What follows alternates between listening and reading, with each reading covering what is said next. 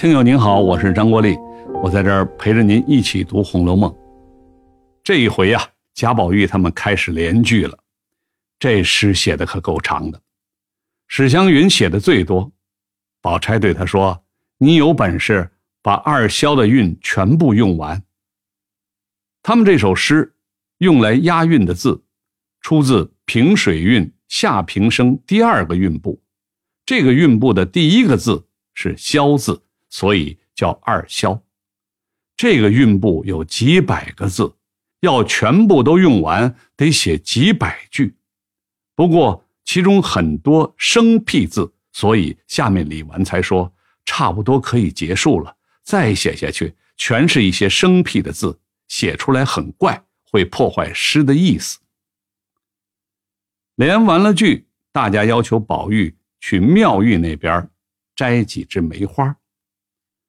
宝玉装梅花的瓶子叫“美女耸肩瓶”，这是一种用来摆设的花瓶。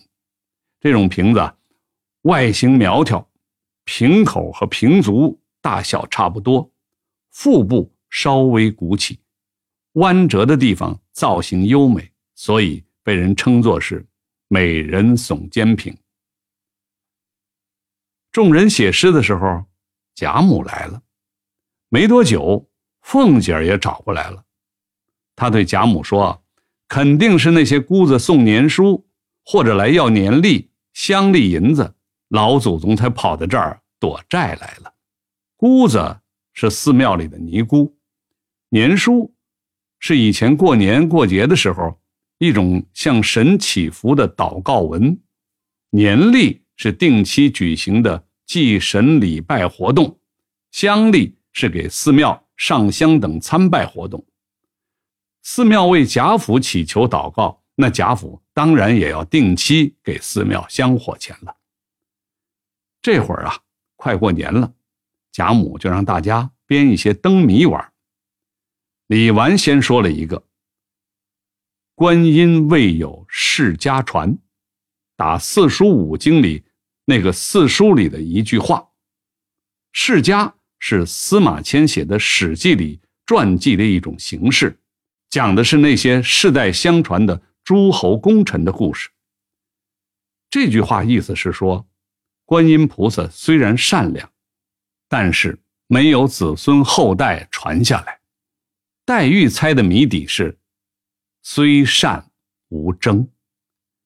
这句出自《中庸》，争是古代结婚的一个环节，叫做纳征，意思是观音虽然善良，但是。没有人向他纳征，也就没有结婚，自然就没有子孙后代了，和谜面的意思一致。所以呀，黛玉是猜对了。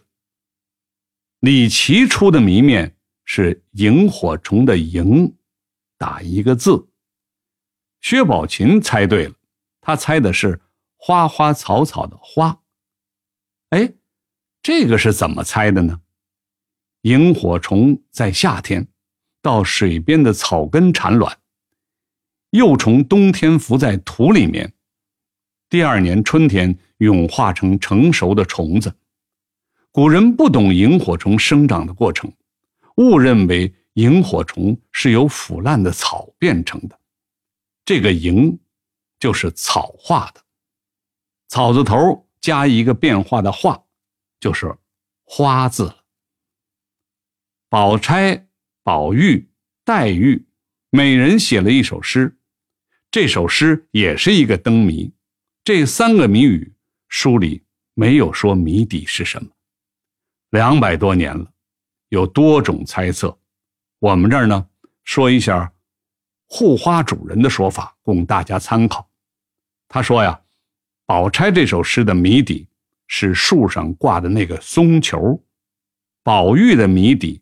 是风筝，黛玉的谜底是走马灯，大家可以结合这三首诗，看看他猜的这个谜底对不对。好了，我是陪您读《红楼梦》的张国立，咱们下次继续。